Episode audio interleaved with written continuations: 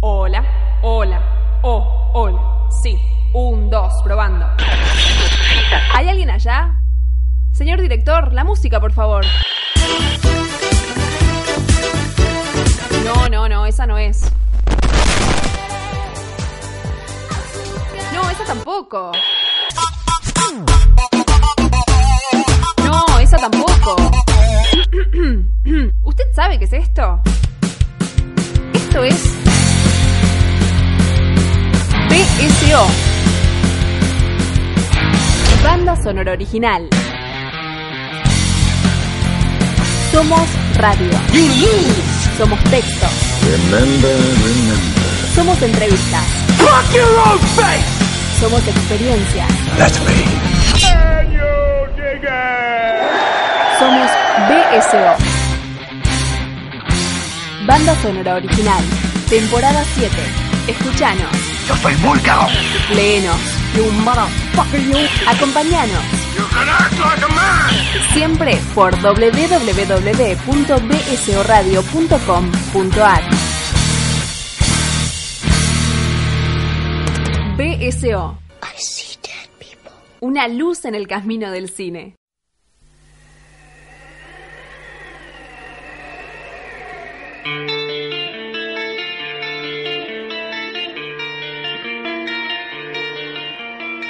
Sentado sobre un ruinoso sepulcro del siglo XVII, en un crepúsculo otoñal, en el antiguo cementerio de Arkham, debatíamos acerca de lo innombrable, observando el tronco de un inmenso sauce del cementerio que había aplastado la antigua y casi ilegible lápida.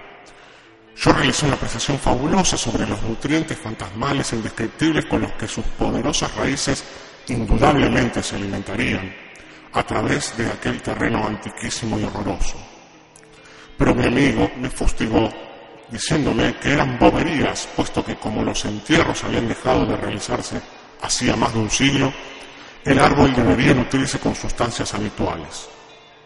Por otro lado, agregó que aquella perpetua costumbre mía de hablar de lo indescriptible y lo innombrable constituía un recurso infantil que se correspondía con mi ínfimo nivel de escritor.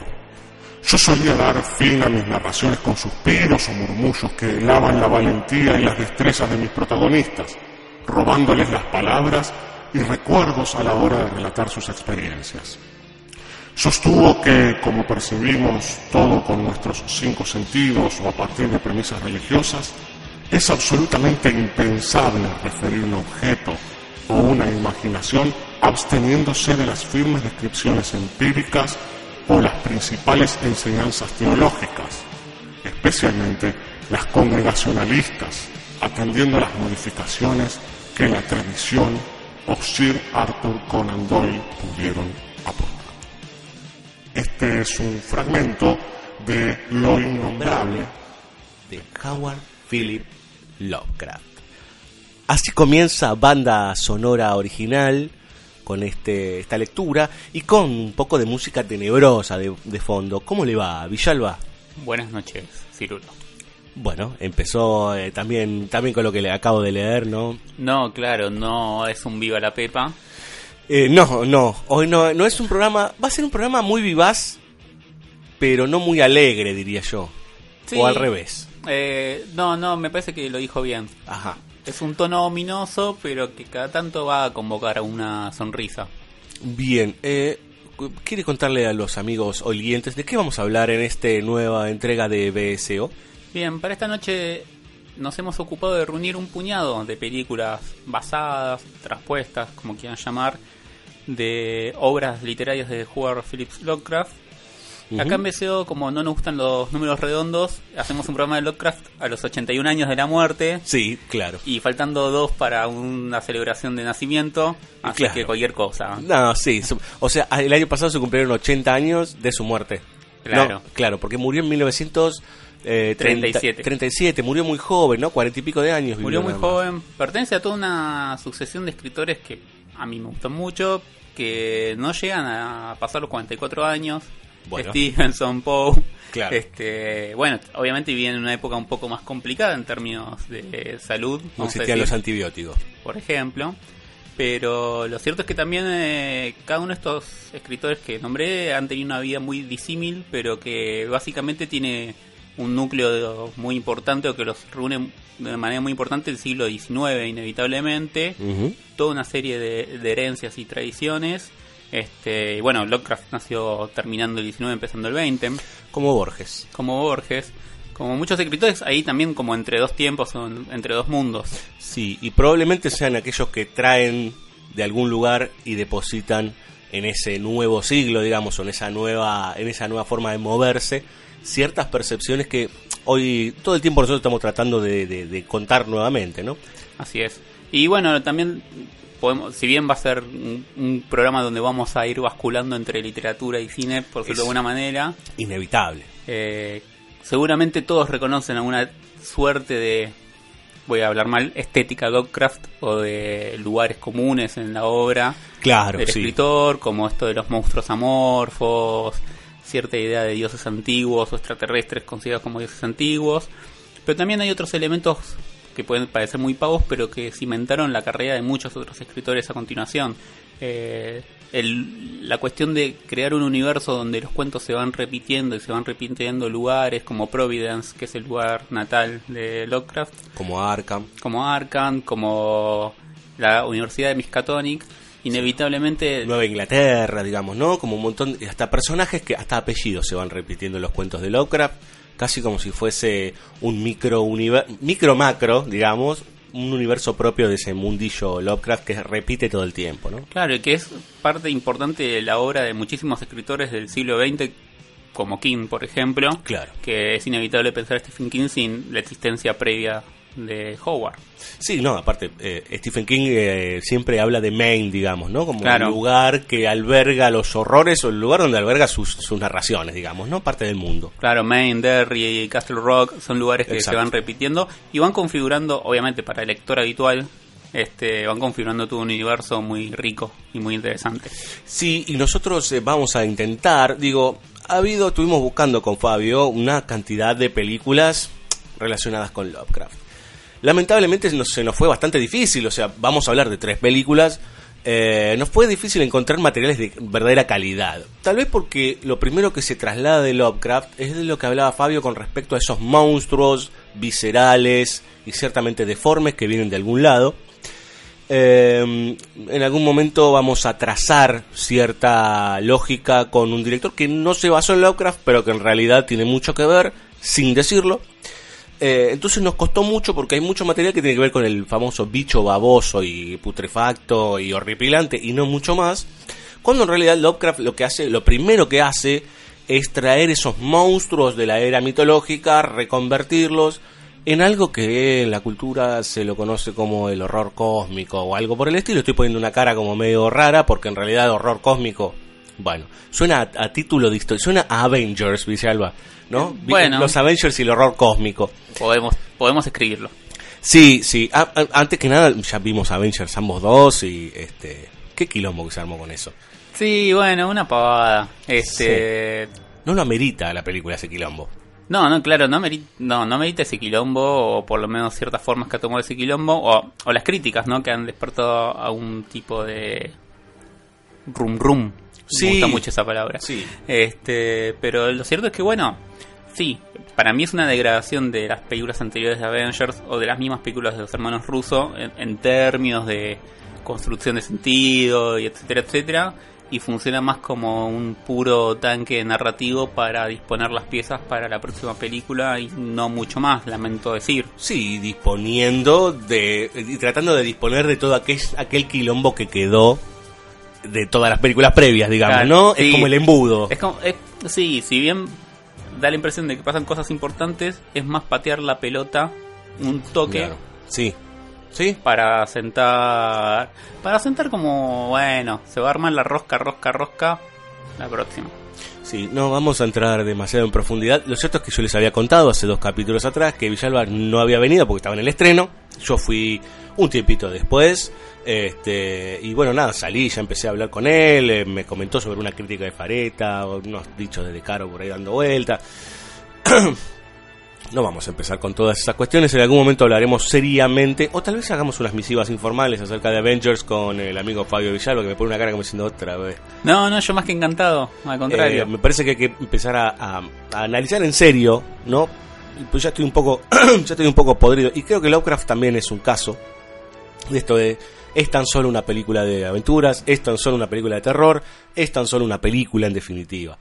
Eh, hay mucho más atrás como que podamos hablar, digamos, ¿no? Obvio, no, totalmente. A- aun cuando pueda funcionar como un puro aparato narrativo, por decir una manera, Sí, o, Eh, que, o que intente ser un puro aparato de entretenimiento. claro, aun cuando funciona así, claramente hay ciertas cosas que se van construyendo paralelamente a eso. Bien, continuemos con el amigo Howard Philip Lovecraft. Decíamos que hay características muy puntuales, la idea de traer ciertas ideas míticas, de reformarlas, de pensar en aquello innombrable, invisible, aquello poderoso que está oculto en las tinieblas, que eso no implica solamente en las sombras, sino que puede ser en el mar, puede ser que haya venido del espacio, pueden ser espíritus que se han corporizado, que están esperando volver. Nosotros vamos a elegir, como les decía hace unos minutos, tres películas con tres directores que son muy conocidos, ambos tres, o por lo menos de los tres, el- hay uno que es un, un hit en el mundo del, de- del cine, digamos, que es Roger Corman. Y vamos a ver cómo hay una gran cantidad de puntos en común y de elementos que se van repitiendo también casi en tres cineastas muy diferentes, pero muy muy diferentes, pero que no tienen más opción que volver a ciertos elementos puntuales del universo Lovecraftiano, podríamos decir, ¿no, Villalba? Así es. Eh, vamos a arrancar con la primera película de la noche. Eh, justamente Roger Corman con la película The Haunted Palace. Eh, cuando la vimos nuevamente, Villalba me, dije- me dijo, me asusté. Pensé que estaba viendo una película de Edgar Allan Poe. Claro, podemos comentar brevemente. Roger Corman ya fue conversado acá cuando Sí. vino el amigo Nicolás Aponte Sí. en el especial sobre Corman que lo pueden encontrar en la página web. Tiene un ciclo de películas basadas en obras de Edgar Allan Poe. The Hospital de Pendulum, Tales of Horror, tiene varias. Así es. Y en un momento decidió hacer una película sobre Lovecraft y la distribuidora, productora American International Sí, no tuvo la mejor idea que decir, bueno, pero la vamos a hacer parte del ciclo de Edgar Allan Poe. claro. Así que cuando empieza la película, uno ve Edgar Allan Poe, apóstrofe S, Sí. de, de Haunted Palace, porque el título está tomado de un poema de Poe, que Exactamente. al mismo tiempo es un poema que está citado en la caída de la casa Usher. Sí, señor. Otra película que también hizo Roger Corman. Así es. Pero si uno ve dos placas de créditos más adelante, va a encontrar que dice, bueno, basado en un poema de Edgar Allan Poe y una historia de Howard Phillips Lovecraft. Exactamente. ¿En qué está basado? ¿En qué historia? En el extraño caso de Charles Dexter Ward, algo que vamos a repetir bastante en este capítulo. Eh, una novela, una novela corta, para el que no conoce el término, que habla de... ¿qué, ¿De qué habla? Villalba de gente que revive, de gente que vuelve, de brujos. Tal vez lo podemos profundizar en la próxima película porque vuelve a tratar sobre la misma historia, pero acá, bueno, es una versión un tanto libre Sí. del compañero Corman, ¿verdad? Sí, trata, vamos a decir, una de las estructuras paradigmáticas de Lovecraft, que es esta idea de- del hombre culto o el hombre de ciencia, con mucha capacidad, con mucha inteligencia, que a medida que se va acercando al sol, por decirlo de una manera icaresca, eh, a medida que va encontrando determinadas revelaciones, se va pervirtiendo ese lugar científico. Si uno es muy crítico, vamos a decir que, bueno, es lo que viene de, de no tener el entendimiento del límite humano, pero bueno, eso lo vamos a ir viendo a lo largo de las Claro. películas. Pero lo cierto es que está este puro interés científico, este puro interés por, por adquirir conocimientos y habilidades, va derivando obviamente en el encuentro con el mal y en determinada perversión no solamente de esa persona, sino también del lugar, que es una cuestión que The Haunted Palace trabaja de manera distinta a otra adaptación que vamos a ver más adelante, pero donde en la película de Corman es muy importante el lugar, la comunidad. Los hechos del pasado, cómo sustentan este presente. Eso es hiper importante tanto en Lovecraft como en su admirado Poe. No está mal la mezcla que hace Corman, al contrario, es muy inteligente. Este, donde claramente hay un hecho fundante, en la película se cuenta cronológicamente, que es la quema de un brujo, de Corwen. interpretado por Vincent Price, digamos, ¿no? Así es. Que, por decirlo de una manera, estaba tomando gente del pueblo, zom- zombificando, ahora que es muy fácil decir zombie, gente del pueblo, porque estaba buscando convocar a este tipo de criaturas del más allá, Sí, señor. que de nuevo, según determinada cosmología que aborda la, la obra de Lovecraft y de sus amigos, porque además es un ciclo que no solamente tiene obras de él, sino de escritores amigos como Clark Ashton Smith, Algernon Blackwood. Cabe decir que muchas historias de Lovecraft él las escribía en conjunto, ¿sí? O basado en historias de.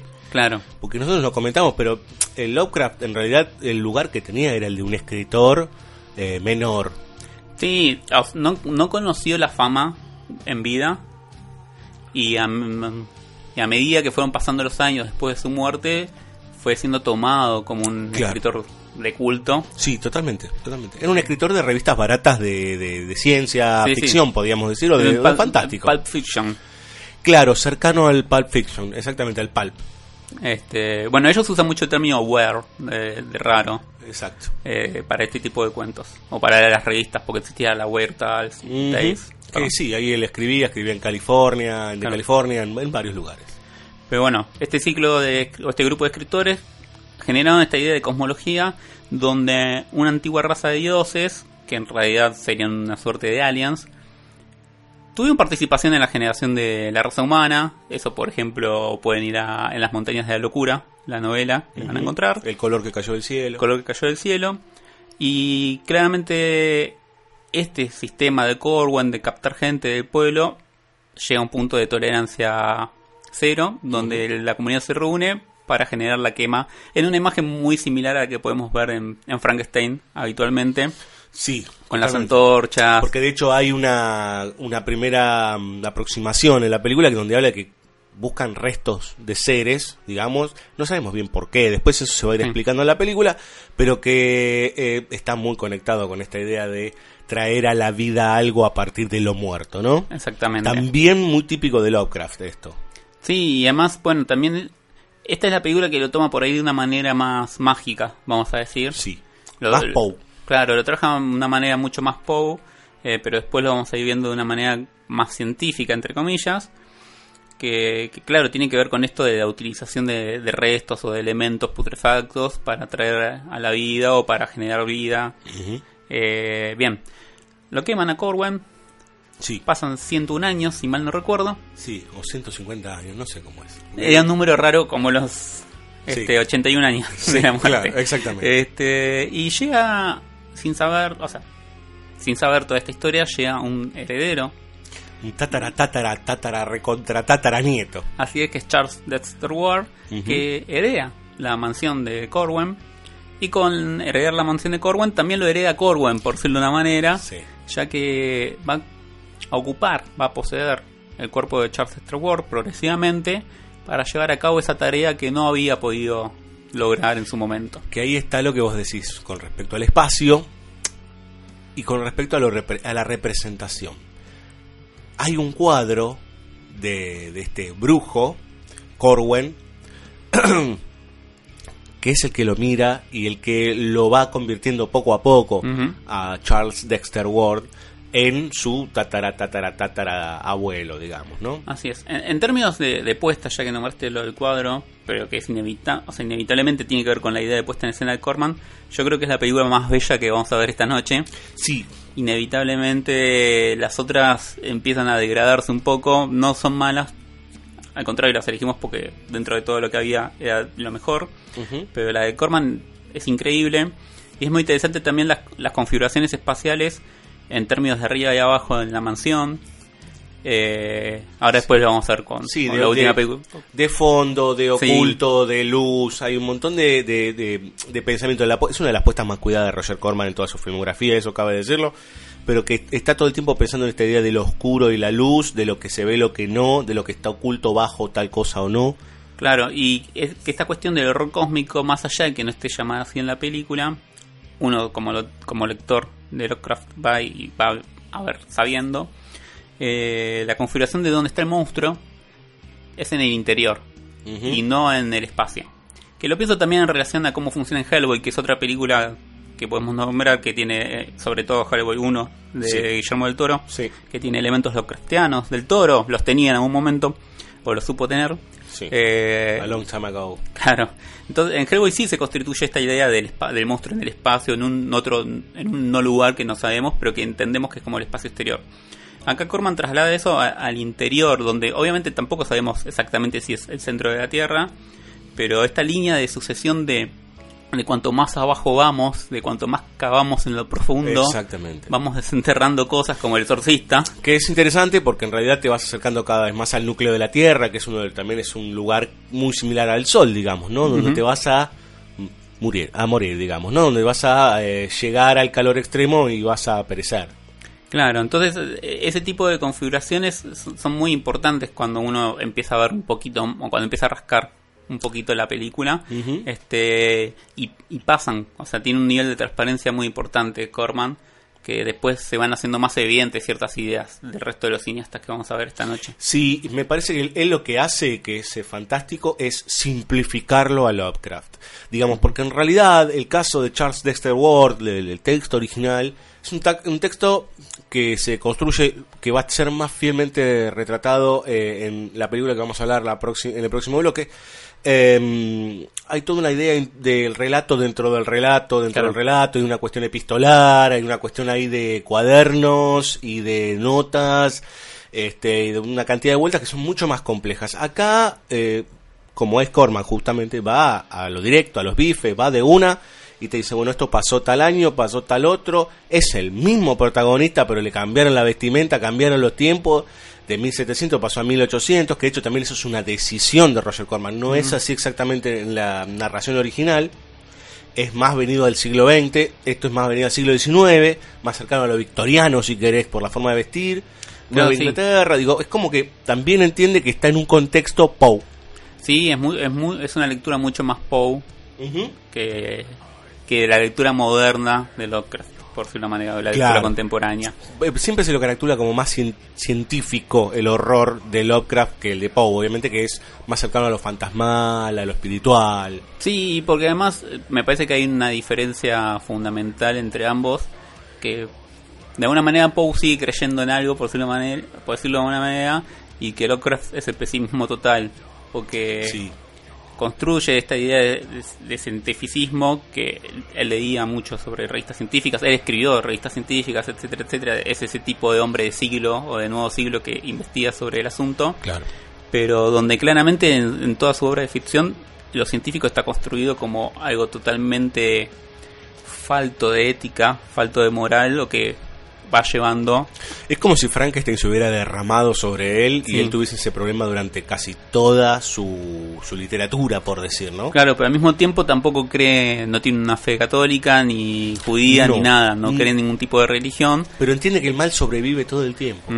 ¿no? Es algo que se repite, que nosotros inclusive lo vimos bastante en, en- en las películas, esta idea de que hay, se puede uno sobreponer al mal, pero siempre hay un resto, un gesto, un hilo que hace que las cosas puedan seguir, digamos, ¿no? Que esa monstruosidad siga. Así es, y bueno, eso lo emparenta nuestro amigo Carpenter. Exactamente, cuando hablábamos de un autor eh, que no está, no, no se basó nunca en un relato de Lovecraft, pero que tiene mucho que ver con Lovecraft, por lo menos en alguno de sus relatos, es John Carpenter, un tipo al que nosotros hemos nombrado un millón de veces, particularmente con un corpus de películas, estamos hablando de La Cosa, ¿sí? de 1981, estamos hablando de En la boca del miedo, digamos, eh, probablemente la más grande obra maestra junto con La Cosa de Carpenter y Halloween, bueno, de, de todas obras maestras, no importa, puedo estar media hora diciendo obras maestras de, de Carpenter, eh, donde toma esta idea, eh, de hecho Príncipe de las Tinieblas, una película anterior, también funciona con esta idea de lo sustancial y de lo material del mal. Eh, algo que Carpenter sí es un director católico, o por lo menos un director con corte religioso, aunque no lo hace verdaderamente explícito, pero se entiende. Eh, bueno, La Niebla también es una materialidad del mal. Sí, no, hay, hay muchas películas. Lo que pasa es que Clara, por la configuración, vamos a decir, de, de los monstruos o de determinadas figuras, claramente la cosa, y Sí. en la boca del miedo, o sea, es In the Mouth of Madness, que es como In the Mountain of Madness. Exactamente. Hay Sutter Kane, más allá de que su nombre remita más a Stephen King, a Stephen King, perdón, eh, los tapas de los libros, los monstruos sobre lo que escribe Son Kane. Howard Philip Lovecraft. De hecho, acá tenemos en- nosotros al lado, yo tengo el, el Museo de los Horrores, que es un compendio de, de cuentos, y en la tapa hay una ilustración de Giger, digamos, ¿no? Sí. Que es el, el diseñador de monstruos de por lo menos los, de los últimos 45, 50 años más conocido, digamos, ¿no? El que inventó Alien, ¿no? El diseño de el mal cósmico, por decir, digamos, por antonomasia. Eh, y Carpenter claramente usa esta idea del- de, de lo monstruoso que está escondido detrás, detrás de algo, detrás de una estructura, detrás de una casa, detrás de un pozo. Siempre algo que está como ahí metido. Más cósmica imposible es la cosa y más cercana a esta idea de lo profundo es en la boca del miedo, digamos, ¿no? Con un corte, un toque, iba a ser un toque, un poco más espiritual, entendiendo que ese mal emerge de una iglesia fundada hace muchos años. Eh, para cerrar un poco a nuestro amigo Corman y a nuestro amigo eh, Lovecraft en este bloque, ¿qué más tenemos por ahí dando vuelta, Villalba? Podemos mencionar que aparece Lon Chaney Jr. en esta Sí, película, Sí, ya que nosotros siempre cada tanto mencionamos a una pastilla de color, vamos a decir a un datito de color, sí. que ambos vienen de alguna manera este, trabajando en el terror hace unos 20 años ya para esta película más. Corman. Eh, no, Price y Ah, sí, fácil, digamos, sí, por lo menos que Pero es la, es la más. Claro, pero es la única vez que se cruzan en pantalla. Sí. Un Cheney gris. Sí, bueno, ahí es interesante esto que decíamos de que es mucho más mágica esta película. Eh, la configuración de aquellos que están muertos o deberían estar muertos, que es una suerte de maquillaje verde y gris, pero que nadie reconoce. O sea, te ven y es como si fueses una persona normal, un poquito rara, pero una Sí. persona normal. Sí, pasado de no tomar sol, digamos. Pasado de no tomar sol. Demasiado gris. Y, y eso eh, en algún punto habla también de, de cierta codificación que uno se podía permitir hace unos años y, y de cierta situación del, del cine hoy en día donde eso sería imposible, por ejemplo, donde tendrías que justificar por qué no lo ven de esa manera, etcétera, Eh, etcétera. Entonces hay algo en, en esa simpleza, El vamos espectador es más pedigüeño en ese tipo de boludeces. o simpleza, mejor dicho, sencillez en, en lo de Corman y en cierta fe en el cine que es muy interesante de ver. Digo, si uno se deja llevar por la película, primero que la va a disfrutar, es un viaje increíble, pero de nuevo, va a haber un montón de herramientas que yo creo que, que fuimos perdiendo y no sé si para bien. Sí, nos quedamos más en el detalle puntillista, digamos, en el... Pero ¿y entonces por qué ahora está verdecito, por qué está naranjito, por qué está más arriba, por qué está más abajo? Cuando en realidad es el famoso problema de continuidad, digamos, ¿no? ¿Qué es lo que le doy... eh, eh, a ver, ¿qué es lo que es primordial? Totalmente. ¿No? ¿Lo emocional o la continuidad per se? Siempre tiene que ser lo, lo emocional. Si yo domino lo emocional, probablemente lo otro nunca se vea. Así es. Vamos a escuchar un poco de música, Billy Alba. Por favor. Eh, como usted sabe, siempre el amigo Corman tenía esta cosa de cuanto más barato, mejor, ¿no? Hay que hacerlo con dos pesos. De hecho, esto se nota que, que tiene un poquito más de dinero encima. Porque hay este DICAM, digamos, ¿no? Hay movimiento de cámara, hay travelings, pasan algunas cosas que no pasan normalmente en las películas de Corman. Este.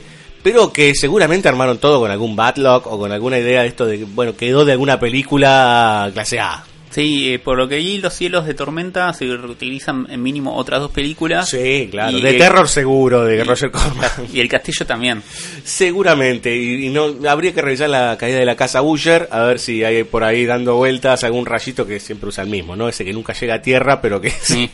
ese famoso que se usó en un montón de películas clase B. Roger Stein también es parte de toda esta movida de eh, compositores, músicos, este, de lo que sería el cine clase B o el cine de segunda categoría, el cine más barato, más rápido, pero que a su vez también tenía una gran ventaja que aquí hablamos muchas veces, que es la idea de ser una suerte de pirata de ideas.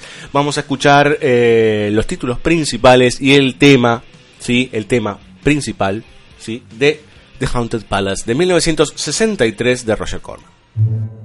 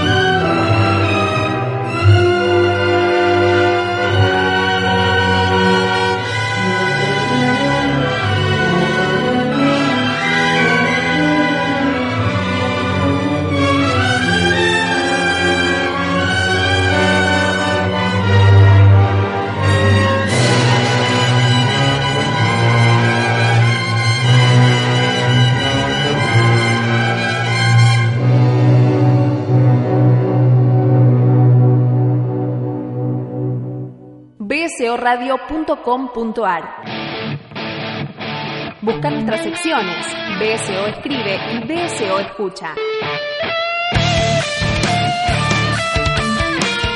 Porque el cine no solo se hace, también se habla, también se escribe y también se escucha. Muchas voces, muchas miradas en una misma web. Todos los jueves online o si no, encontrás todos nuestros capítulos en www.bsoradio.com.ar o directo en iVox. BSO, una oferta que jamás podrás rechazar.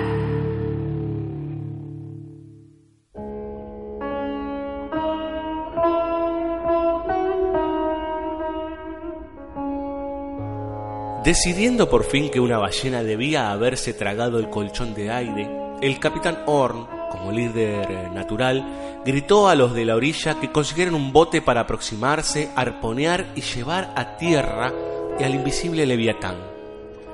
Algunos de aquellos hombres se desparramaron en busca de una nave apropiada, mientras otros llegaban para sustituir al capitán en el tirante cabo, puesto que su lugar estaba lógicamente junto a cualquier tripulación de bote que pudiera reunirse. Su propio punto de vista sobre la situación era amplio, en absoluto limitado a las ballenas, desde que tuviera que vérselas con monstruos mucho más extraños.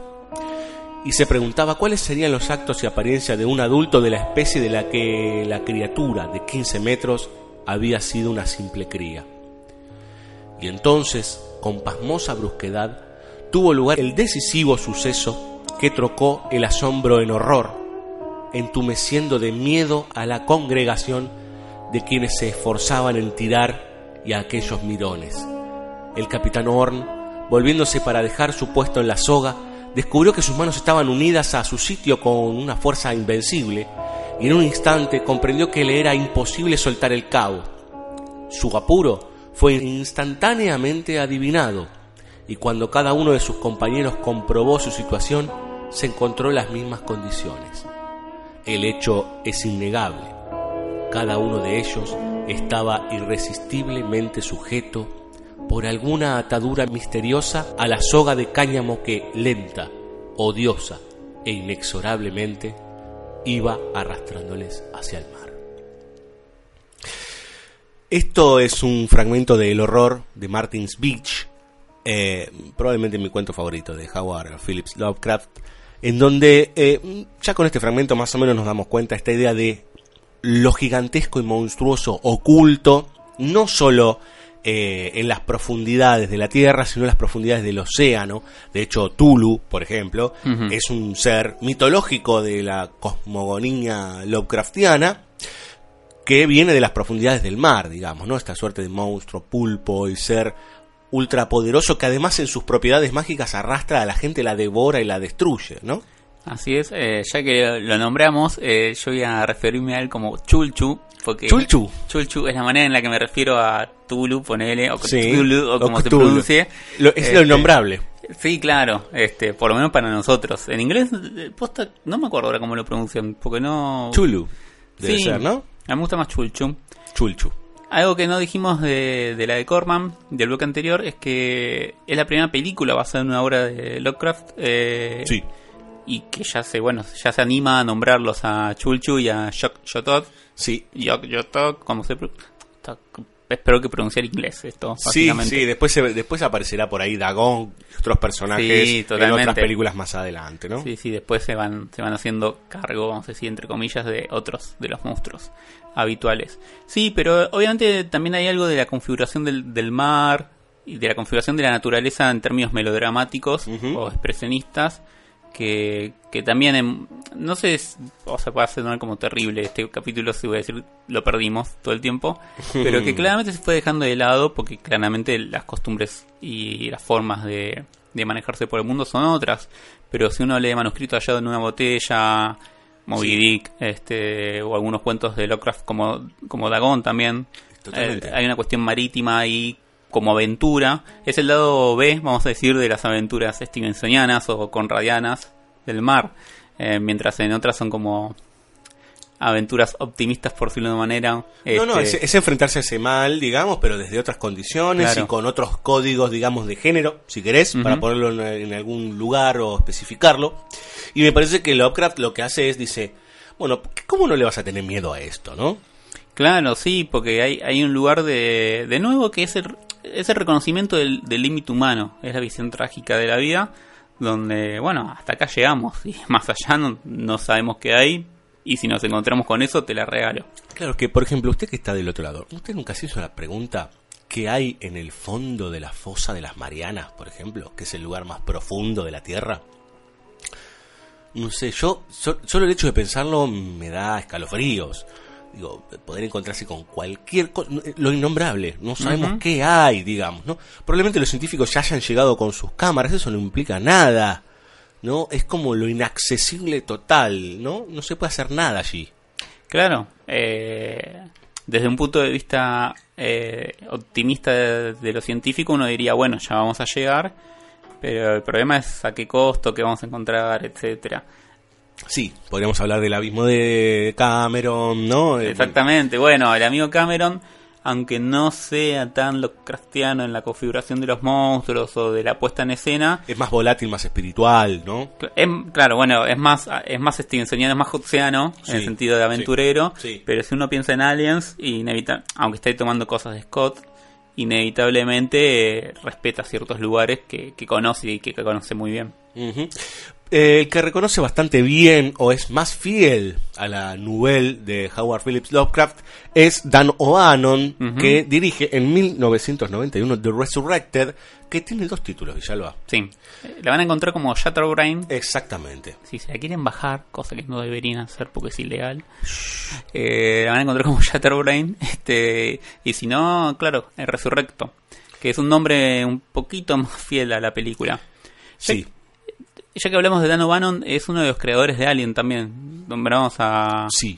Dan O'Bannon, que, sí, a ver, entre mi memoria un poco paupérrima, eh, tiene, es un tipo no muy conocido, por lo menos en el ámbito nuestro, este, en Argentina, pero es el tipo que dirigió una de las películas más famosas de zombies de acá de la Argentina, que es La Noche de los Muertos Vivos, que en realidad es una especie de comedia. ¿A qué hablamos de esta película?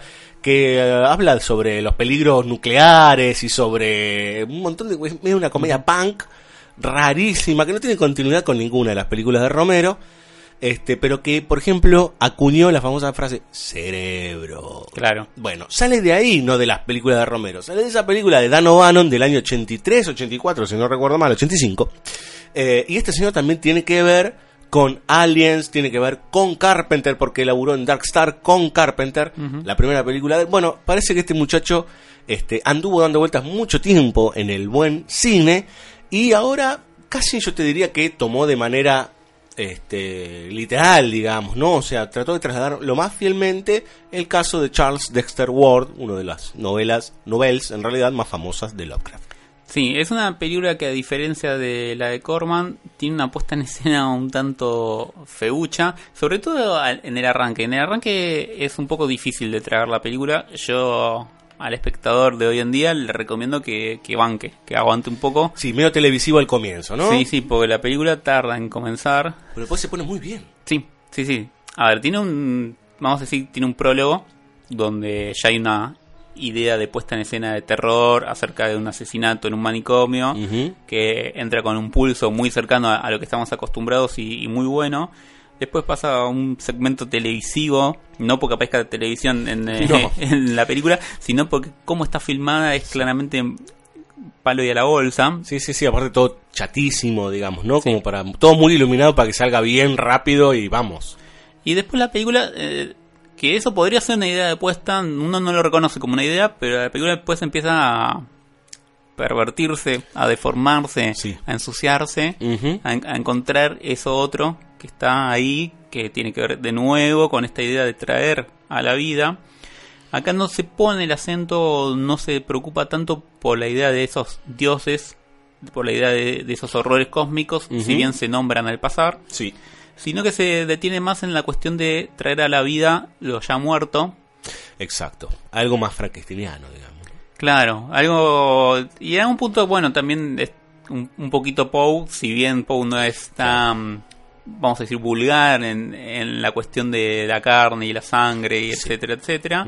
Este, lo cierto es que no, no se remite a, a la idea de algo más allá, en el sentido de dioses que están ahí flotando entre nosotros y no los vemos Ya va a llegar eso. ya va a llegar, sino que, que trabaja más con esta cuestión de, bueno, del elemento científico o alquímico, Exacto.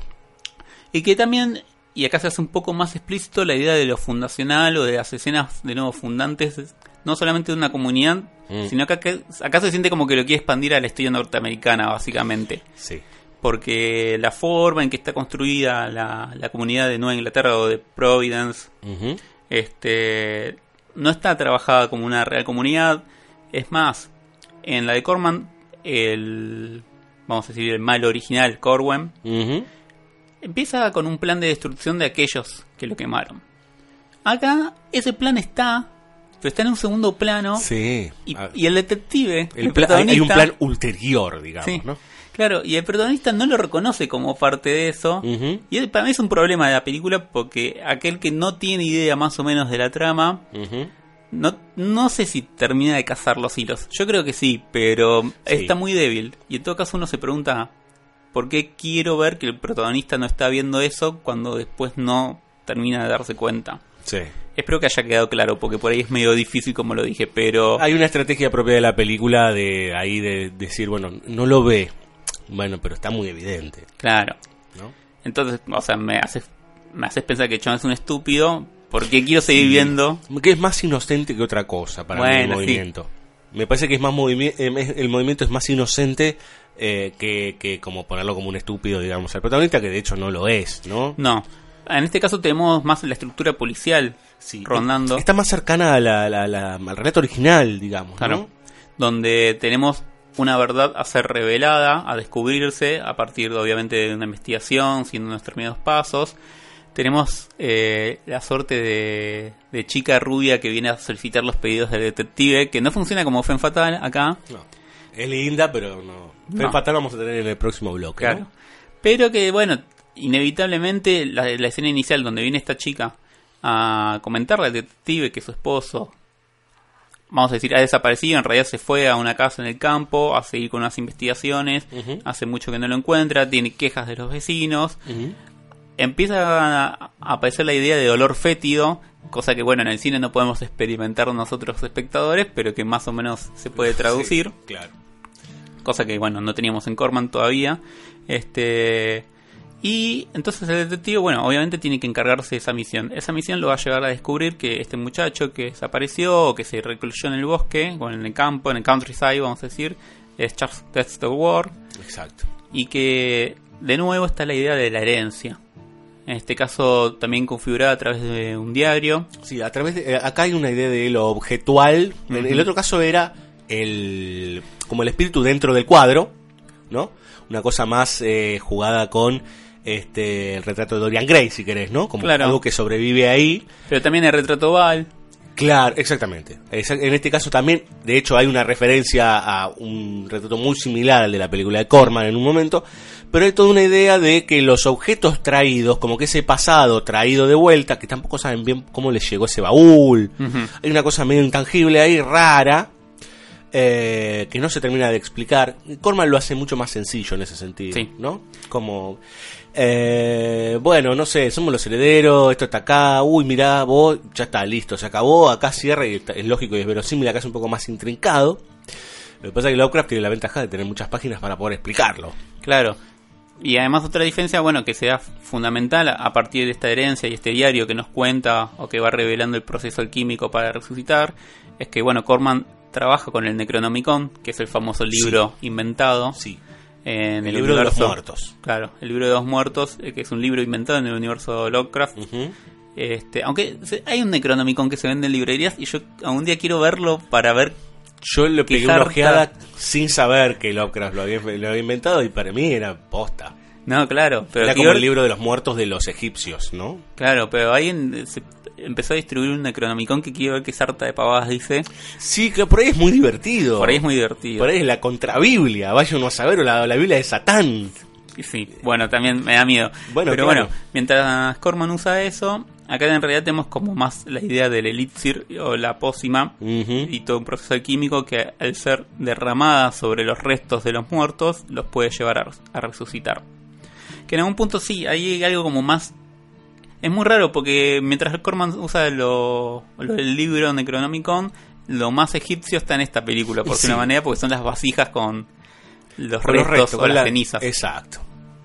Que por otra Las parte... urnas. Claro. Y mientras en Corman tenemos que Corwen va tomando el cuerpo de su tatara, tatara, nieto, Sí.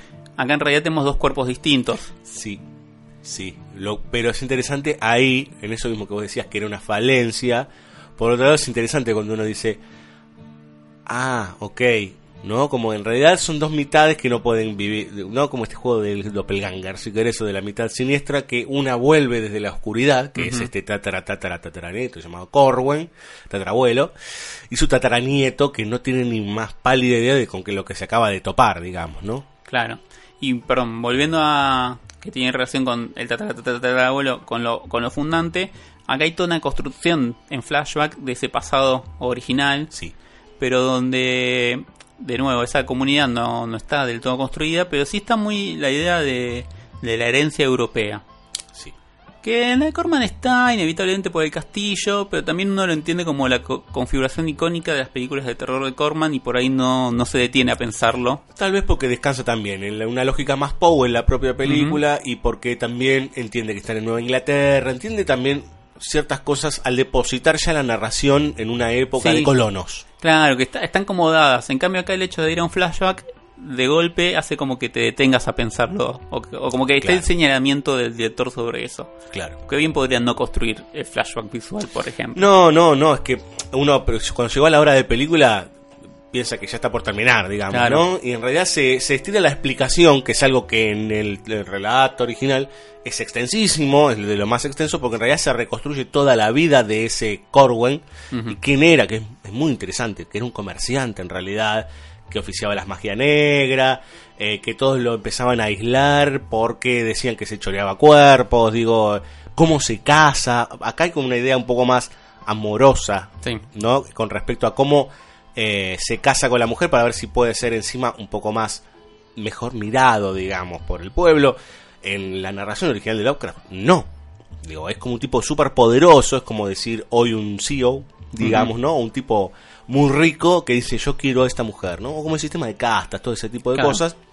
Este, y que tiene un poder reinante que, que cada vez es más sombrío y más fuerte sobre esa comunidad.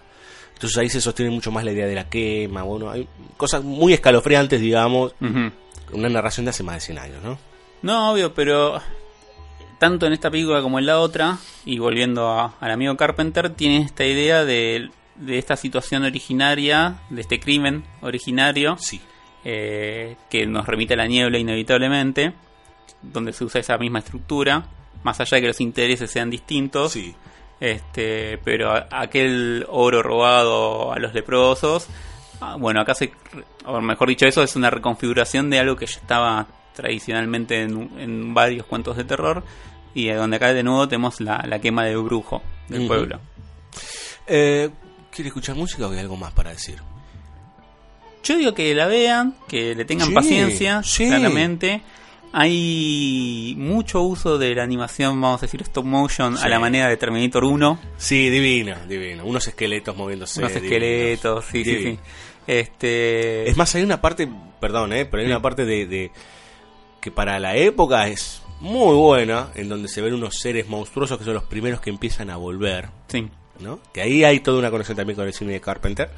Eh, que digo son verdaderamente desagradables, babosos, muy, o sea, dan una sensación eh, por fuera de la, de la propia máquina, del propio robotito, digamos, ¿no? Este, están muy bien. Este, me parece que la parte como más eh, veraz, si querés, en términos de nuestra actualidad Claro. de la película. ¿no? Para mí es hiper disfrutable ver esos esqueletos igual moviéndose en stop motion. Sí, y ciertos recursos como que se quede todo oscuro en un sótano de golpe, que son muy efectivos. O que un fósforo ilumine dos Sí. personas, ¿no? Es imposible. Eh, Digo, yo eh, en mi casa prendo el celular y no me veo ni los pies, digamos, Claro. ¿no? Con una pantalla, imagínense con un fósforo, no pasa nada. Bueno, es parte también, todavía hay una mínima creencia en el propio, el cine cree en sí mismo, digamos, ¿no? Como, bueno, esto es la aventura y la aventura se construye así. Exacto. Porque si no, no deberíamos ni creer ni en Star Wars, digamos, ¿no? No, no. Porque nada vuela, porque no hay hombres peludos de dos metros, etcétera. Nada, ni en, los, etcétera. ni en los puentes de Madison podemos. Exactamente, exactamente. Bueno, dejémoslo ahí, no nos pongamos en viejos chotos, sino que en realidad vamos a escuchar a continuación la suite completa. ¿Usted sabe que en eh, esta, la, vio la, la red esta Spotify tanto? La, Sí. la podemos nombrar, ¿no? Spotify, sí. Sí, podemos nombrar lo que queramos acá, total. No, digo, porque a ver si después... Que nos vengan a buscar. Está toda la suite completa. Es el único lugar donde está la suite completa, sí, de la película de Dan O'Bannon, The Resurrected, o Shatterbrain. Ujú. En realidad están todos los discos de eh, Richard Brandt, que es el que compuso para un montón de películas clase B de los 80 y que mm, tal vez ustedes del otro lado no lo conozcan y les guste esta idea medio, este tipo de música eh, electrogótica, digamos. Sí, que que lo, lo loco es que no abunda en la película. La película tiene un montón de No. secuencias sin música. Sí. Donde hay momentos donde se siente el cambio de micrófono, o el cambio de, de postura de micrófono. Sí, sí, sí, eh, sí. Dentro ya de las boludeces técnicas que no nos tienen que importar. Estamos hablando de una película de segunda categoría también. Sí. Pero bueno, son momentos también muy simpáticos porque uno, no- más o menos que ha atravesado la aventura de hacer algún corto o lo que sea, ha vivido esos problemas. Vamos a escuchar eh, la suite, que sería el, el- el compendio, ¿no? Eh, la suite especial de The Resurrected eh, por Richard, compuesta, interpretada por Richard Brand, y pegadito a Agenda BCO de la mano de nuestra locutora estrella, Daniela Jorquera.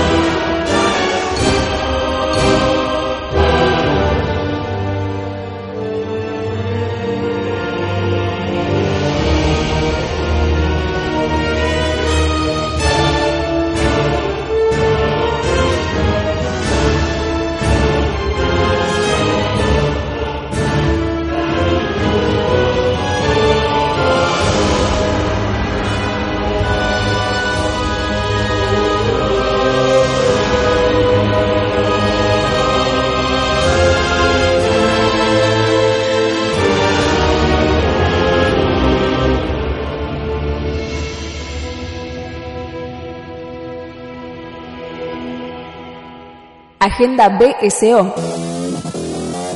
Las fechas del cine. www.bsoradio.com.ar Agenda BSO. Las fechas del cine. Estrenos. Jueves 10 de mayo. La quietud de Pablo Trapero. La desaparición de Constantín Popescu. Custodia compartida de Javier Legrand. Jueves 17 de mayo. Deadpool 2 de David Leitch. El amante doble de François Ozon. Las Vegas de Juan Villegas. Rescate en NTV de José Padilla. Natacha de Eduardo Pinto.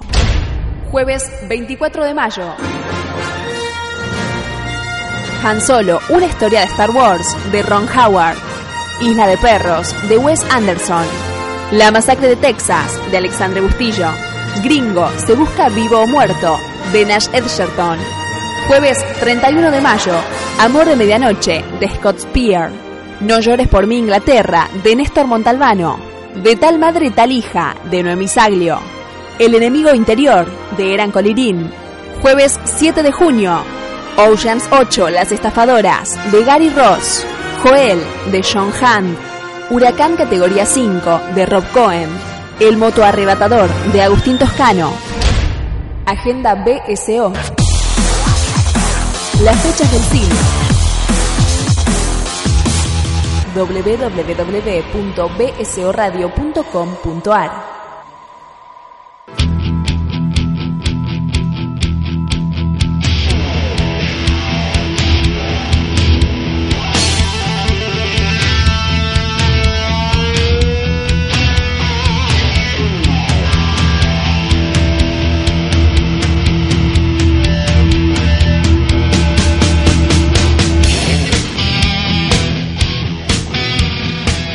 Tercer bloque de banda sonora original, eh, tercer bloque de los cuentos de terror, de este museo de horrores, de estos mitos de Tulu, de todo esto innombrable y profundo del mundo de Howard Phillips Lovecraft, acá con el amigo Fabio Villalba. ya pasamos por dos películas, primero por Roger Corman, recién con Dan O'Bannon, un tipo que es conocido en la industria pero no tan conocido por el público, y ahora vamos a un tipo que es muy reconocido por el público de terror, podríamos decir. Sí, sobre todo por este lugar del público de terror de muy clase B. Sí. Del terror más... Voy a decir visceral, pero no pensemos visceral en un buen sentido de... Algunos le dicen bizarro. Claro, de profundidad, sino... Profundidad, ¿no? Pero sino visceral de, que, de vísceras. Sí, más cercano al horror que al terror. Sí, este, no, no llega al gore, No. pero hay así como excesos por todos lados. Sí. Nos estamos refiriendo a Stuart Gordon, que muchos lo conocerán por Reanimator, Ajá. la película de 1985, probablemente uno de los relatos también, relatos cortos de seis partes, dividido en seis partes, de Lovecraft, que ha tenido un millón y medio de reinterpretaciones. La más conocida y la más recordada es justamente esta película del 85 de Stuart Gordon, pero, pero en realidad vamos a hacer un paralelo, vamos a poner dos películas en paralelo. Esta con yo le voy a decir como le pusieron los eh, señores de España, Villalba, Resonator. Ah, pero qué creativo. Sí, ¿no? Porque se hizo en 1986, o casualidad, entonces Reanimator fue un éxito, vamos a ponerla, este como le podemos poner, Resonator. Sí. Que, que por lo menos utilizaron un nombre que está dentro de la película. Pero, Eh, sí. pero lo cierto es que la película se llama From Beyond, Sí. desde el más allá, Basado en un texto, en un texto corto, un cuento de sí, del mismo nombre. eh, mismo nombre. Exactamente. ¿Qué Bien. pasa? Con eh, Gordon, Reanimator y demás. Bueno, Reanimator está basada, en, como vos dijiste, en la serie de cuentos, o en el cuento con varias partes de Harold West, Sí. el reanimador, que es, vamos a decir, eh, ya lo nombramos a Frankenstein, pero ocupa como ese lugar dentro de, de la serie de cuentos de Lovecraft. Es un cuento más frankensteiniano, que no tiene relación con los mitos de Chulchu, o que no tiene relación con... Chulchu es un genio. Sí, sí. O con, lo- con la serie de cuentos sobre el sueño de Randolph Carter, que por ejemplo que es algo que yo todavía no he abordado en Lovecraft. Eh, entonces es como el- uno de los tantos cuentos que está aparte. Pero sin embargo suele, es bastante popular y yo creo que es mucho más popular a partir de la existencia de esta película. Sí. Que la película es, es- es muy raro porque es una película que es de 85, pero cuando uno la ve tiene como una imagen muy de los 90. Mire, yo le iba a decir que parecía de los años 70, porque, Ah. por, por la pobre manufactura. Sí, la pobre, la pobre manufactura es una cosa, pero hay algo en el vestuario que no remite a lo que uno tiene como construcción Sí, de, de eso cine de los 80. Eso. Y me pareció muy loco. Y también pasa en From Beyond. Hay eh, colores, forma de vestuario, etcétera. No voy a decir que la vio venir ni que fue un precursor o lo que sea. Sí. Se arreglaron el vestuario como lo que tenían, pero que de golpe hay una serie de elementos que uno piensa, ah, esta peli podría ser tranquilamente del 92. Este, Sí. eso, es- eso es un comentario pavo. Yendo a lo serio, Reanimator tiene un problema, o una de las cosas que tiene como difíciles es el tono. Porque es una película donde no, no está terminando de conjugar el tono de comedia con el tono serio. Trata casi obviamente sobre la historia de alguien que está resucitando gente. Sí. Este muchacho, Harvard West, que viene de una experiencia en Europa con un investigador, un científico, médico muy importante, al cual logra resucitar. Vuelve a Estados Unidos porque dice que en Suiza ya no tiene nada más para aprender. Por otra parte, Suiza es el lugar donde originalmente estudia Victor Frankenstein, por ejemplo, entre conexiones. Que Víctor Frankenstein originalmente primero hace unos varios viajes para entender ciertas cosas. Digo, hay una conexión ahí. Claro. Este, West vuelve a Norteamérica, cae en la Universidad de Miskatonic, que es la universidad favorita de, de Lovecraft, por decirlo de una manera. Sí. O el, el sitio Miskatonic, habitualmente su universidad se nombra. También se nombra Buenos Aires, porque en Buenos Aires hay una copia del Necronomicon. Qué raro. claro, en el horror de Dunwich eh, se, se nombra a Se- Buenos Aires. Se menciona Buenos Aires. Bueno, eh, nunca dijimos que en realidad también lo que se nombra mucho es Arkham, que lo dijimos Claro. al principio del programa, ¿no? Ese, son lugares repetidos todo el tiempo. Totalmente. Se encuentra con nuestro protagonista, que es un muchacho también muy inteligente, que está haciendo sus clínicas para, recibirse como médico. Ujú. Hay una morgue de por medio, que es el lugar donde hace las clínicas, o sea que es el lugar preferido para Herbert West y llevar a cabo sus investigaciones. Se da una suerte de amistad, unión por conveniencia, porque Herbert necesita un lugar para vivir. Nuestro protagonista necesita alquilar un cuarto. Qué mejor oportunidad. Claro.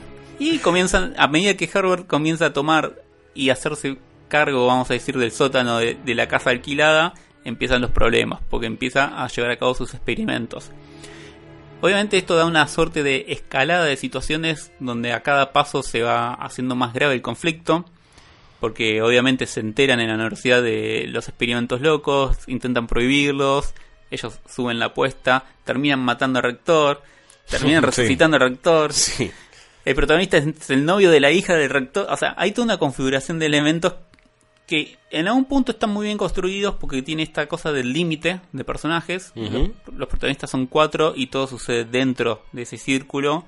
Y lo cierto es que eso está muy bien en términos de guion, pero en términos de puesta y de actuación está bastante difícil la película. Pasa lo mismo con From Beyond también por momentos. Menos, tal vez. Tal vez porque está un un poco más eh, organizado, digamos, tanto en la apuesta como en el relato, cierta idea de coherencia, me parece, ¿no? Y que, aunque está al límite, From Beyond nunca se acerca a, la- a esa pseudo comedia o pseudo terror gracioso, digamos, ¿no?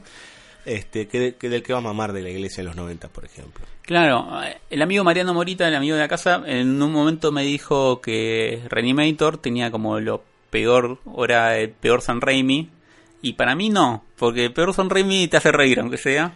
Yo creo que. Reanimator está como un poquito por debajo. From Beyond es una mejor película Sí. que Reanimator, Sí. por, por lo que vos mencionabas. Este, tenemos acá de nuevo la idea de una construcción tecnológica que nos permite acceder aún más allá. A un, convengamos que es algo muy natural en el universo de Lovecraft. ¿no? La tecnología que termina trayendo algún tipo de mal o despertando ciertos elementos que están dormidos o en otra dimensión y que vuelven porque hicimos algo que no está bien. Claro. Sí, sí, estamos jugando con fuego, estamos Exacto. robando el fuego a los dioses. Exacto. Bueno, una Pandora va a caer, inevitablemente. Este, donde entonces hay una construcción así que no se entiende muy bien, ni importa que se entienda, pero donde hay como una suerte de Diapasones. gracias, porque no me estaba saliendo el término, enganchaste justo mi cara de que no estaba sabiendo el término. sí, estabas haciendo el golpecito contra la mesa. Que para, para sacar el, el 440, no el de Juan Luis Guerra, pero el A440. Claro. Este, son aquellos que se cruzan en el logo de las motos Yamaha. Yamaha tiene diapasones. Claro, porque hace teclados también. La casa de los diapasones originalmente empezó haciendo música, sí. Bien, perdón. Entonces es como un aparato enorme con unos diapasones enormes que esa vibración nos permite ver un otro universo que está subsistiendo al lado nuestro. Despierta una glándula que tenemos que nunca pudimos utilizar. Exactamente, la pitui... No es la pituitaria, pero es la pituidalgo, Sí, digamos, este, que siempre suena a pene, digamos, o pine, pineal. Es la glándula pineal. Ah, algo. ahí está, la piñal, sí. Este, y que supuestamente empezamos a ver las cosas que conviven con nosotros por primera vez. Claro. Y que ellos nos empiezan a ver a nosotros también. No está del todo claro porque ellos nos empiezan a ver. Pero No. sí que de repente empiezan a estar en diálogo dos mundos que conviven. Exacto. Donde hay algo muy divertido porque para que no te vean del otro lado no te tenés que mover, que es como Sí. con los dinosaurios en Jurassic Park, Eh, sí, que va a venir después igual Jurassic Park. Sí. Este, un poquito después. sí, sí, bueno, no- siete años. Seis años, sí, sí. Bien, pero claro, de, de golpe aparece ese otro lado, ese otro lugar. Ujú. La investigación está llevada por dos científicos. Uno de ellos es el amigo Harold West, que no repite personaje, pero repite actor. Es importante mencionar que hay todo un equipo técnico y actoral que se repite Sí, de película a película. Jeffrey Combs se llama el actor. Jeffrey Combs. Sí, que hay mucho Lovecraft actuado por Jeffrey Combs. El que no recuerda a Jeffrey Combs, en realidad si vio Frighteners, la película con Michael Fox, eh, va a ver ese señor que está investigando, ese señor del FBI, todo medio peinado raro, que tiene unas armas rarísimas y que ve de los dos lados, ve, este, tiene como una cosa medio espiritual, eh, es él, digamos, ¿no? Es Yo- ese personaje. Voy a decir dos cosas. Frighteners eh, es una muy buena manera de ver cómo se puede utilizar a un actor bastante mediocre como Jeffrey Combs. Sí. este, bien utilizado. Y segundo, que claramente es la mejor película de Peter Jackson. Estoy de acuerdo, es una de las películas que más me gusta de Peter Jackson. Yo corro de toda la filmografía del Señor de los Anillos, ¿sí? Ah, bueno, Hay yo- que correrla y no pensarla como una película de Peter Jackson. Quería Eh, provocarte por ese no, lado. No, no, no, en algún momento dijiste que el Señor de los Anillos era una porquería. Este, No, no, nunca dije eso. No, es verdad, es verdad. es verdad. Eh, uno corre el Señor de los Anillos, pues es imposible, pero digamos, pero si es un ejercicio, corre el Señor de los Anillos y el resto de la filmografía es coherentemente compleja de Peter Jackson, digamos. ¿no? Sí, sí, es errática, pero Sí. Frighteners es un, la verdad es un nivel muy alto. Está sí, muy bien. Sí, sí, sí, logra el punto justo, digamos, con ciertas cosas que ya venía ejercitando, en algunos casos mal. Bueno, a todos nos puede pasar. Sí, pero supuesto. bueno, eh, y también repite protagonista femenina, From Beyond, la que Sí. antes era hija de rector, ahora pasa a ser una psicóloga o Todos quieren psiquiatra. verla desnuda la chica. Bueno, acá entra en, en un poco en esa lógica de- del momento del cuerpo femenino desnudo, que Sí. Reanimator no tiene, o bueno, que no Menos. trabaja muy poquito sobre eso, pero reconoce que la chica es linda. Sí, claro. Este, acá no solamente reconoce, sino que apunta a que No, no, sí, hay toda una idea de, de- de- del cuerpo femenino desnudo, del sadomasoquismo. Bueno, explique usted mejor, Villalba, cómo es la idea esta, porque al comunicarse con ese más allá pasa algo, digamos, ¿no? Claro. Sucede que el científico que lideraba la investigación, que podemos reconocer como un ser amoral, un ser humano amoral, sin distinción de bien y de mal, sin ningún tipo de ética que lo detenga, va más allá en su investigación y de alguna manera es cooptado por el otro lado, su cuerpo fenece, su cuerpo queda acá en la tierra, es más, eh, Más su cabeza no. más su cabeza no, claro. Este, iba a decir, claro, queda decapitado, pero no encuentran nunca la cabeza. Herbert West, que no me acuerdo el nombre de- del, per- del personaje en esta película, pero voy a decirle Jeffrey Combs.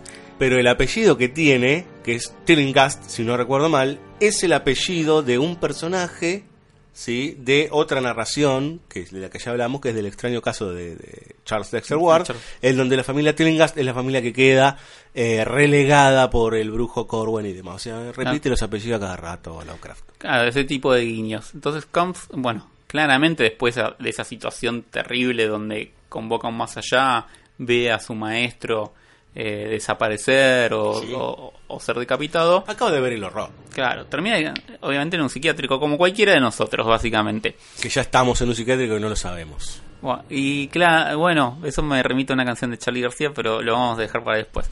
Este juicio, no necesariamente juicio, pero investigación policial, fiscal, Sí. etcétera, etcétera. Bueno, hay que ver si este muchacho está loco en serio o si Perdón, antes que siga, hay algo que no dijimos que se repite, que es esta idea de lo policíaco que, o de lo detectivesco que cada tanto se va repitiendo, esta idea de recabar datos para entender qué miércoles está pasando en ese universo que está emergiendo en Lovecraft, ¿no?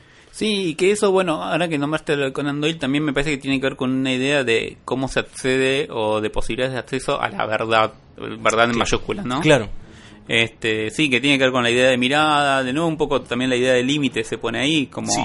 qué podemos ver, hasta dónde llegamos, eh, etcétera. Bien, termina el psiquiátrico, la policía convoca a una psiquiatra experta, muy joven, un poquito raro, pero... con métodos poco ortodoxos. Claro, métodos poco co- convencionales que no es apreciada por, por la psiquiatra, por ejemplo, del hospital. Este, y esta mujer decide que para definir si está loco o no, hay que volver a pasar por la misma situación y ver si funciona o no el, el experimento. Terapia de shock. Sí, que además es, es medio lógico, es medio, es medio ilógico que la policía no haya probado el aparato, pero bueno, uno le perdona muchas cosas. Sí, obviamente. por supuesto. Por Sí, ¿no? supuesto. No.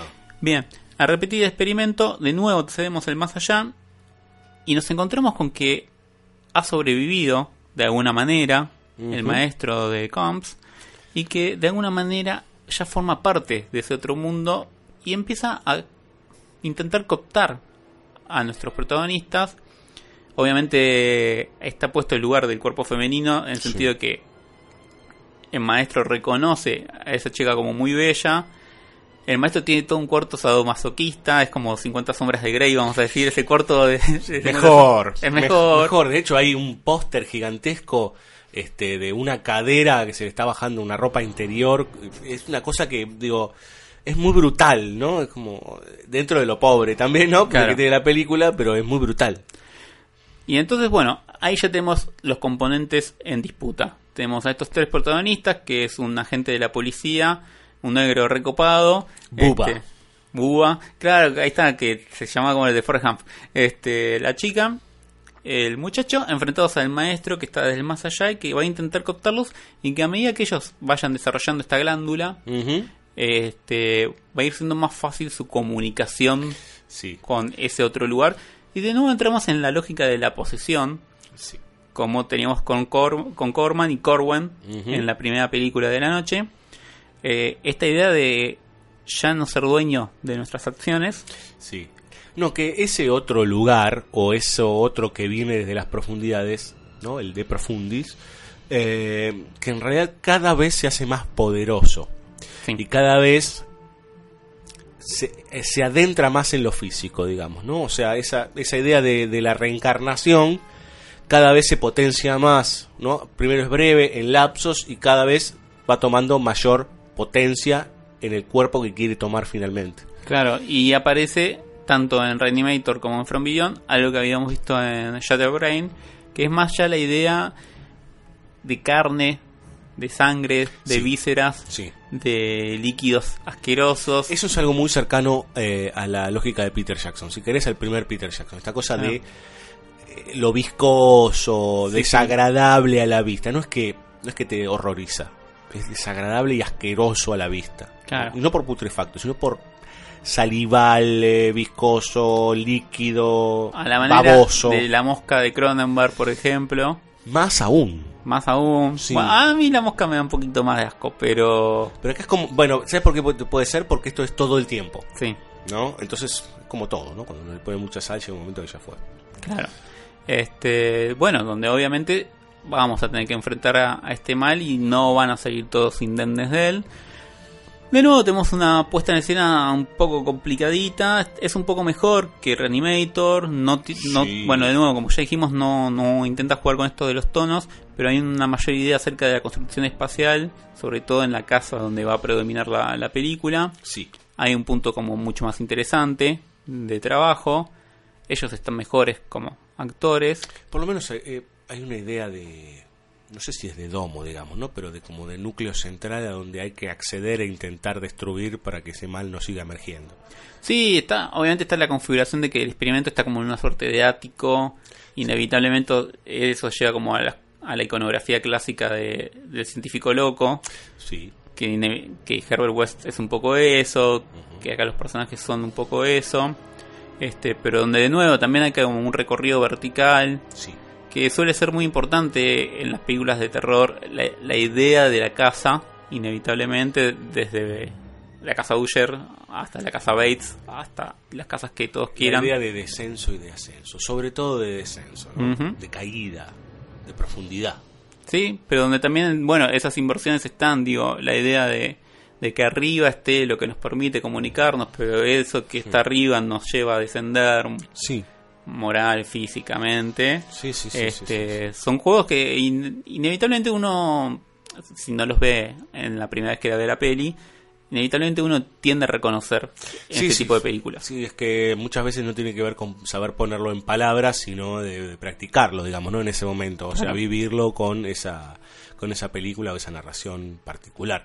A mí me parece puntualmente que, eh, que From Beyond es un poco más seria que Reanimator.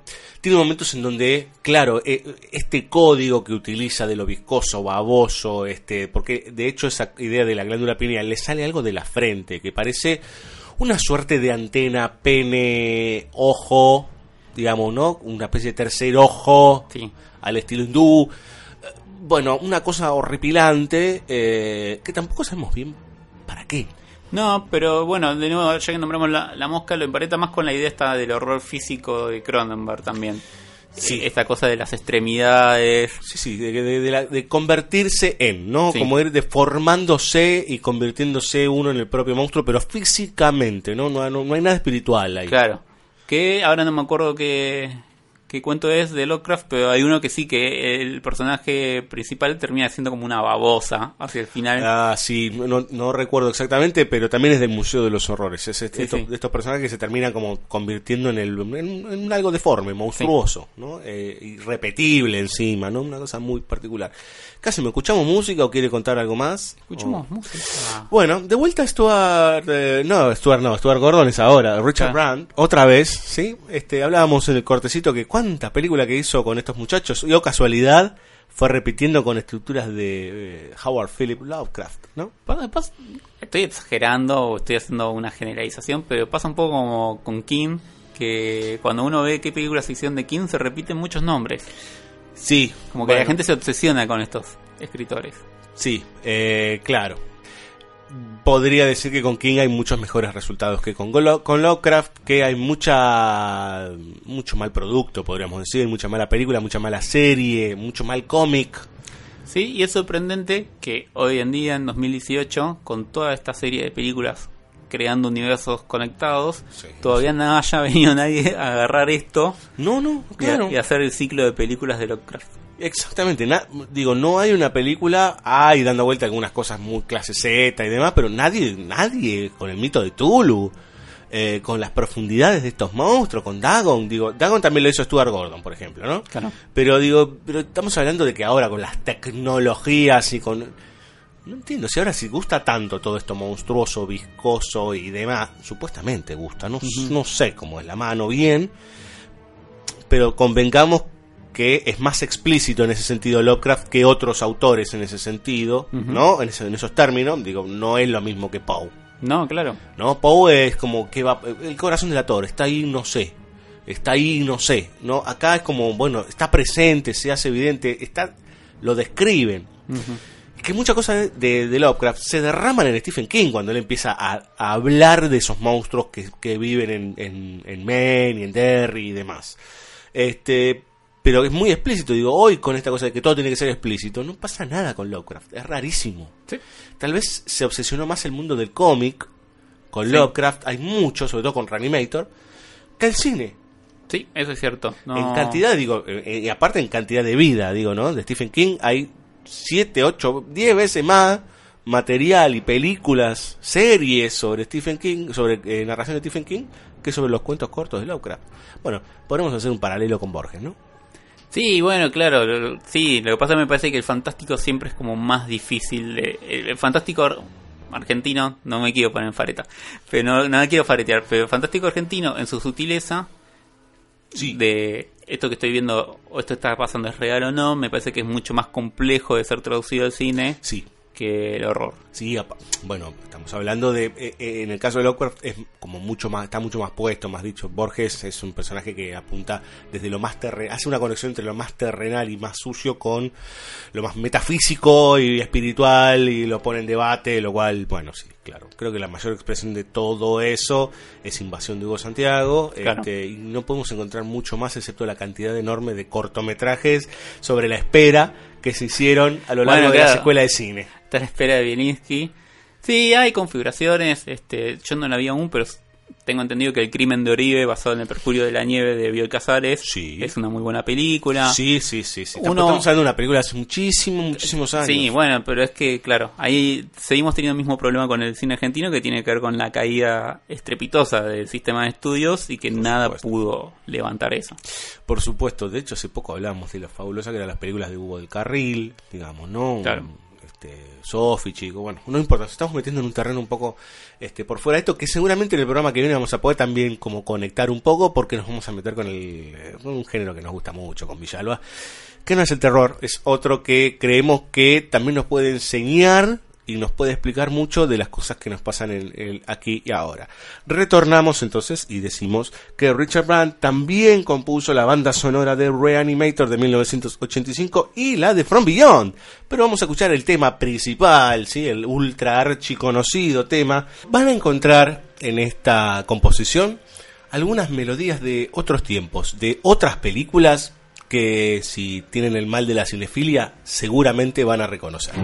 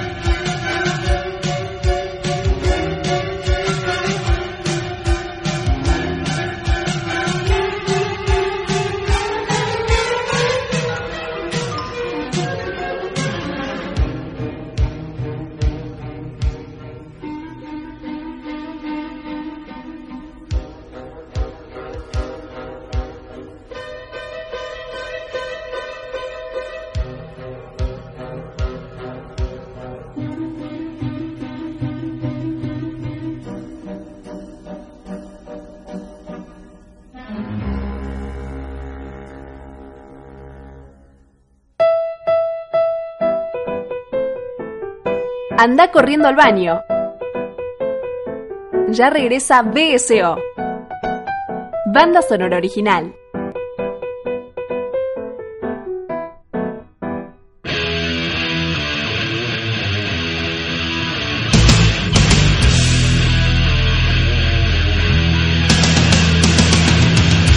Se termina banda sonora original. Ya nos vamos, Villalba. Villalba.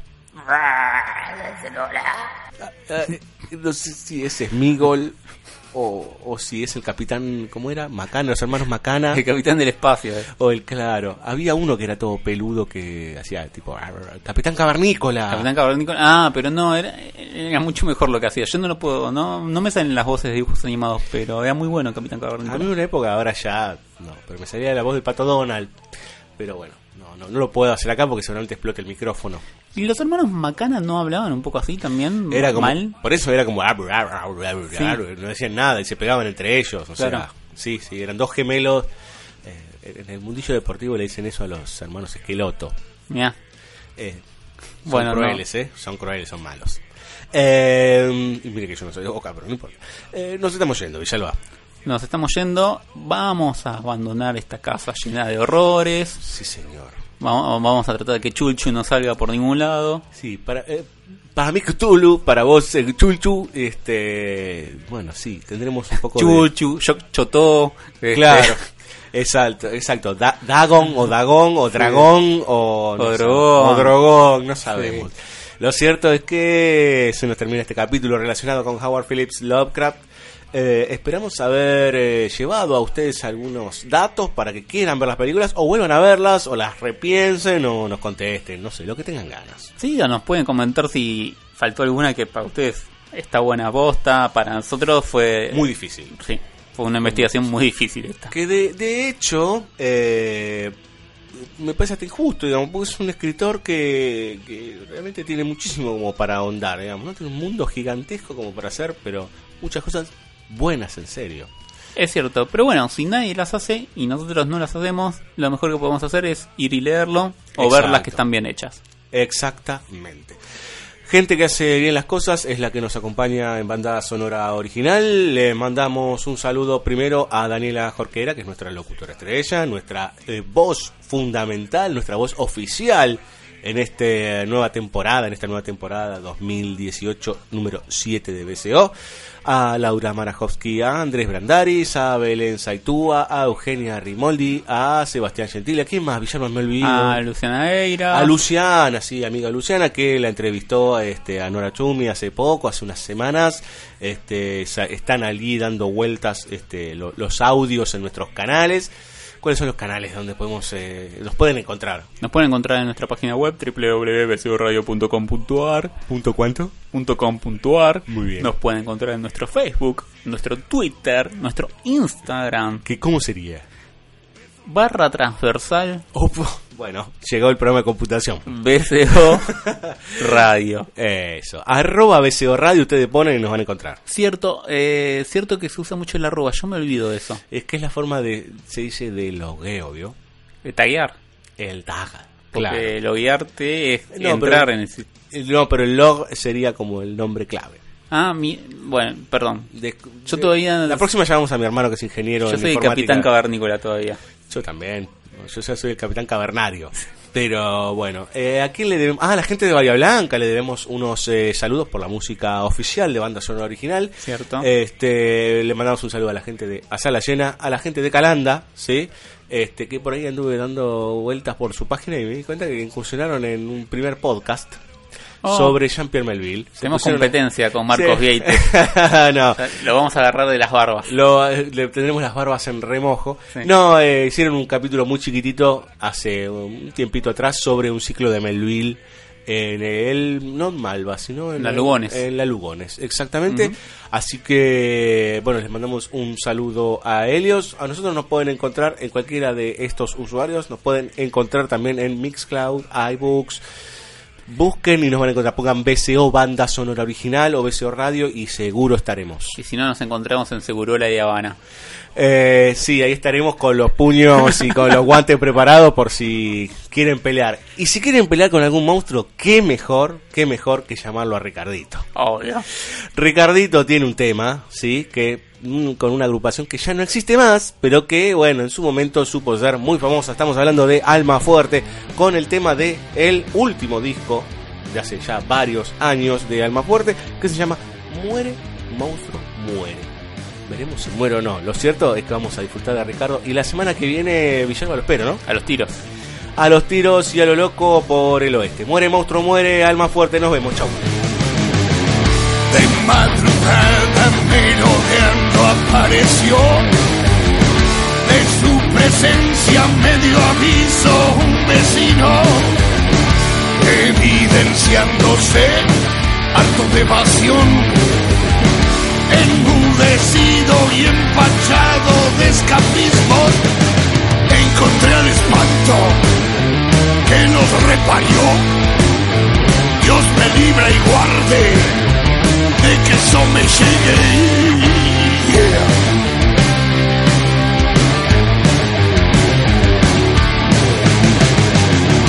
Conmocionado el paisanaje me exigió que me haga cargo de este engendro inaudito. Lo alcé en mi carro y lo alejé de la región. Encomendándolo a Dios le dejé dicho, no vuelvas espanto, ya no vuelvas no, no vuelvas espanto, muere monstruo, muere. De vuelta al pago ya cumplida mi visión, el vecindario me sonrió agradecido por ser sábado santo. Esto se recordó como el día del espanto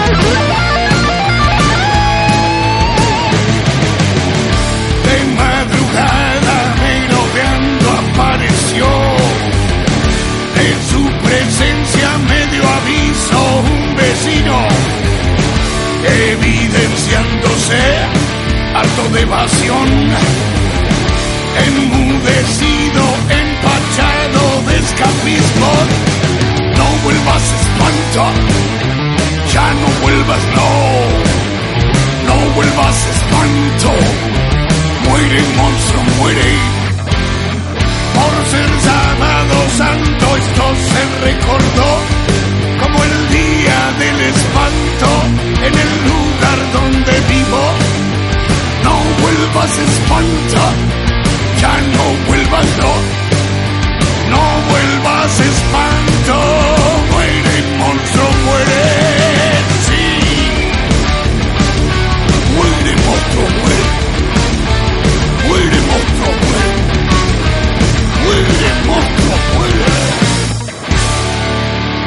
Muere monstruo, muere.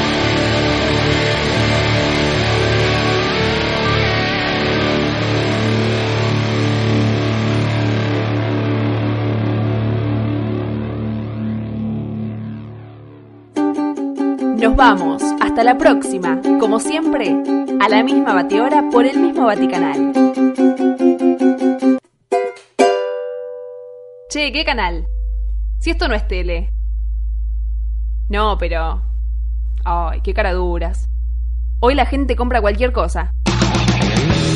Búscanos en la web www.bsoradio.com.ar o en las redes sociales como BSO Radio. BSO. Reflexión y cine. Todo en el mismo lugar. Insisto, qué caraduras.